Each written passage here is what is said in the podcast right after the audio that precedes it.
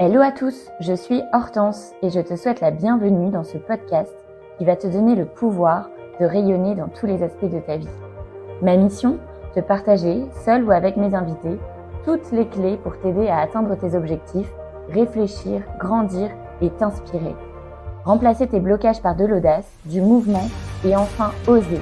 Oser entrer dans la lumière pour te créer ta golden hour. Préparez-vous à des discussions profondes des conseils stratégiques et des histoires inspirantes.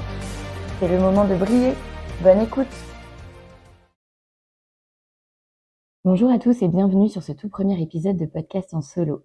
J'avais très envie de démarrer cette aventure en vous expliquant le cheminement qui m'a amené à travailler sur ce projet pour que vous compreniez mieux ce que vous pouvez trouver ici. Mon histoire, c'est l'histoire d'un alignement d'étoiles. Mon expérience de près de 10 ans dans l'industrie cosmétique, dans des groupes familiaux, pharmaceutiques, de grande distribution et de sélectifs, une folle envie d'entreprendre, et trois épreuves de vie qui ont finalement agi comme de puissants déclics. Trois expériences que je suis obligée d'évoquer car elles ont remis en perspective beaucoup de mes certitudes. Elles m'ont poussé à me questionner sur le sens d'une vie endormie et à me remettre au centre de mes préoccupations, moi qui mettais une énergie folle à prendre soin de tout le monde sauf de moi.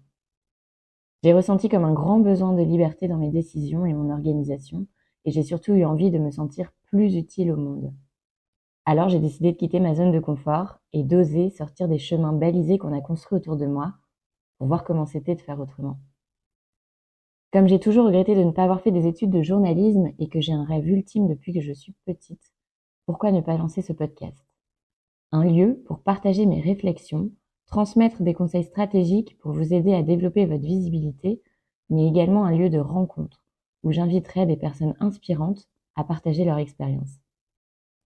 Et puisque ça fait aussi partie de moi, de mon parcours, je partagerai avec vous des sujets mindset et de développement personnel. Car le plus souvent, ce sont nos blocages, nos pensées limitantes qui nous empêchent d'oser, de nous mettre en action et de nous autoriser à entrer dans la lumière.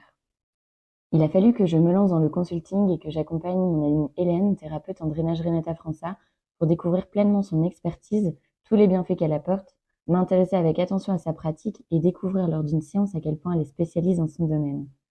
J'ai réalisé que trop peu, comme Hélène, osent mettre en lumière leur savoir-faire, alors que beaucoup ont de l'or entre les mains. Alors Hélène, si tu m'écoutes aujourd'hui, j'espère que tu accepteras un jour de passer au micro de ce podcast.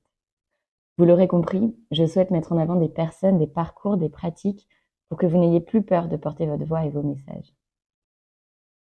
Pour te retracer un peu mon histoire, j'ai grandi avec des parents divorcés, j'ai vécu avec ma maman et je voyais mon père mener sa carrière entre deux avions, et je pense que c'est ce qui a motivé mon goût du voyage. Je voulais faire la même chose. Grâce à mes études de commerce, j'ai eu l'opportunité de beaucoup voyager. J'ai fait des stages en Chine, à Londres et j'ai vécu aux États-Unis. À 20 ans, mes rêves, c'était de travailler dans une entreprise prestigieuse, avoir un gros salaire et des responsabilités. Aujourd'hui, je peux dire que mes aspirations ont changé. Je rêve d'être libre, d'avoir un impact positif et pouvoir exprimer ma créativité. Plus jeune, j'étais très timide et j'avais peur de tout. Syndrome de l'imposteur, de la bonne élève, je pense que je les ai à peu près tous mais j'ai toujours évolué avec une force intérieure qui me poussait à me dépasser pour devenir la meilleure version de moi-même et avec l'envie d'accomplir de grandes choses.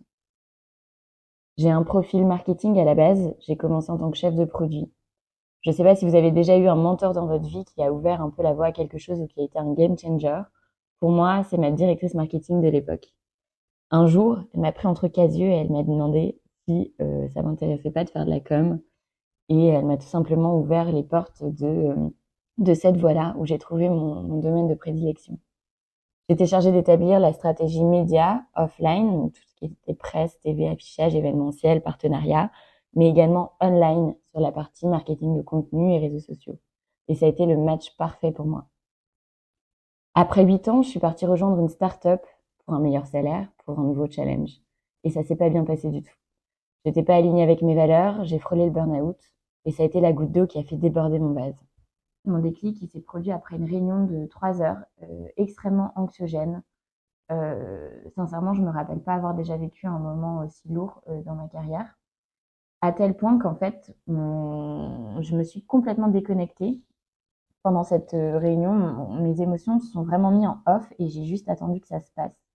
Et je sais pas si ça vous est déjà arrivé cette situation où quand ton corps répond à un gros choc, un stress, euh, bah, ça déconnecte et ça annihile toute euh, émotion et toute douleur. et c'est vraiment la deuxième fois de ma vie que ça, ça. La première, c'était à la mort de mon frère. Donc, on est vraiment dans deux cas de figure complètement différents. Et été hyper surprise que mon, mon, corps, en fait, se mette un peu en, en position de sécurité comme ça, euh, en mode euh, automatique. Euh, donc, je suis sortie de cette réunion très calmement. J'ai fermé mon ordinateur, j'ai dit au revoir. Mais une fois dans ma voiture, j'ai euh, éclaté en sanglots. Euh, et puis, j'ai pas réussi à m'arrêter de pleurer une fois rentrée chez moi. Et je me souviens même que j'étais, je suis passée chez une amie sur la route et j'ai pas su retenir mes pleurs quand elle m'a posé cette fameuse question ça va ma poule? Euh, Alors que je suis vraiment pas du genre à montrer mes faiblesses. Et euh, je me souviens, je partais en vacances pendant une semaine le lendemain euh, et j'étais complètement incapable de faire mes valises parce que j'étais vraiment vidée, euh, j'étais perdue, euh, j'arrivais pas à retrouver mes affaires et je me souviens vraiment de, je me suis mise, j'étais assise dans mon jardin parce que c'était en juin et il était super beau et je pleurais non pas parce que j'avais été touchée par les cris de mon manager ou les remarques euh, désagréables, euh, mais vraiment parce que je m'en suis voulu de m'infliger tout ça sous le prétexte du CDI et de la sécurité. Je me suis dit, mais ça va durer combien de temps comme ça? En fait, les années passent et pourquoi je, j'autorise euh, une situation à me mettre dans cet état-là?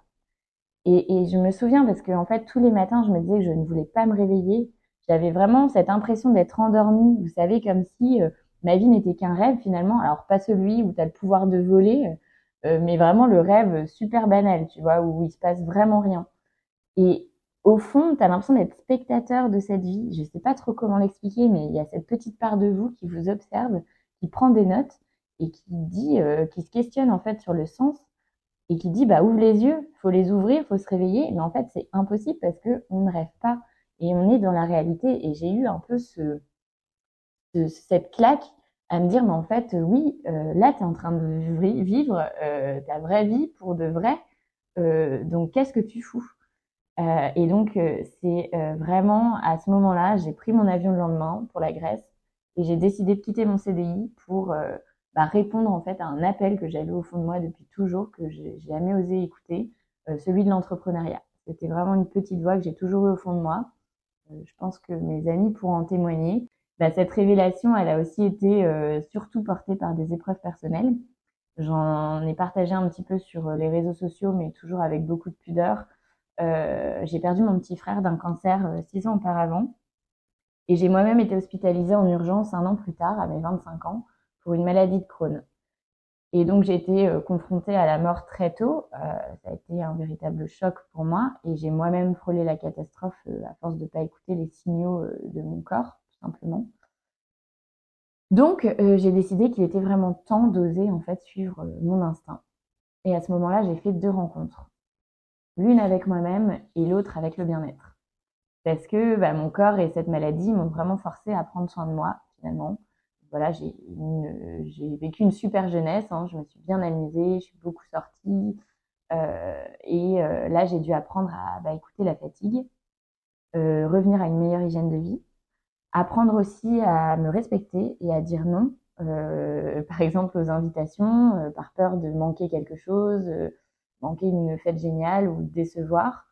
je me suis mise beaucoup au sport aussi et la course à pied et le yoga m'apportent énormément de ce côté-là et euh, surtout à une reconnexion à moi-même, à la spiritualité, pour euh, me rapprocher euh, de mon frère, euh, de la résilience aussi face à tout ce qui s'était passé, et à la découverte du coup de pratiques de bien-être qui m'ont beaucoup aidé, euh, comme la thérapie, la naturopathie, les soins énergétiques.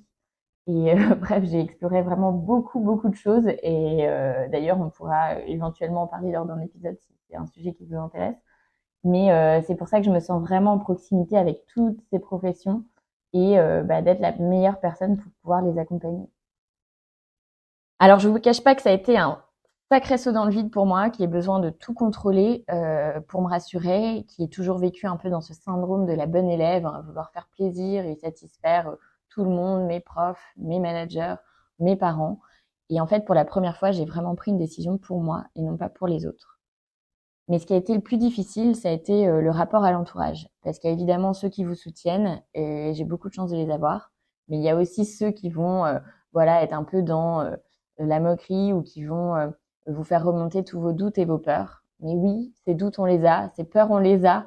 Euh, et on est déjà très occupé à prendre beaucoup d'énergie, à sortir de notre zone de confort. Donc c'est pas ce qui nous fait le plus grand bien.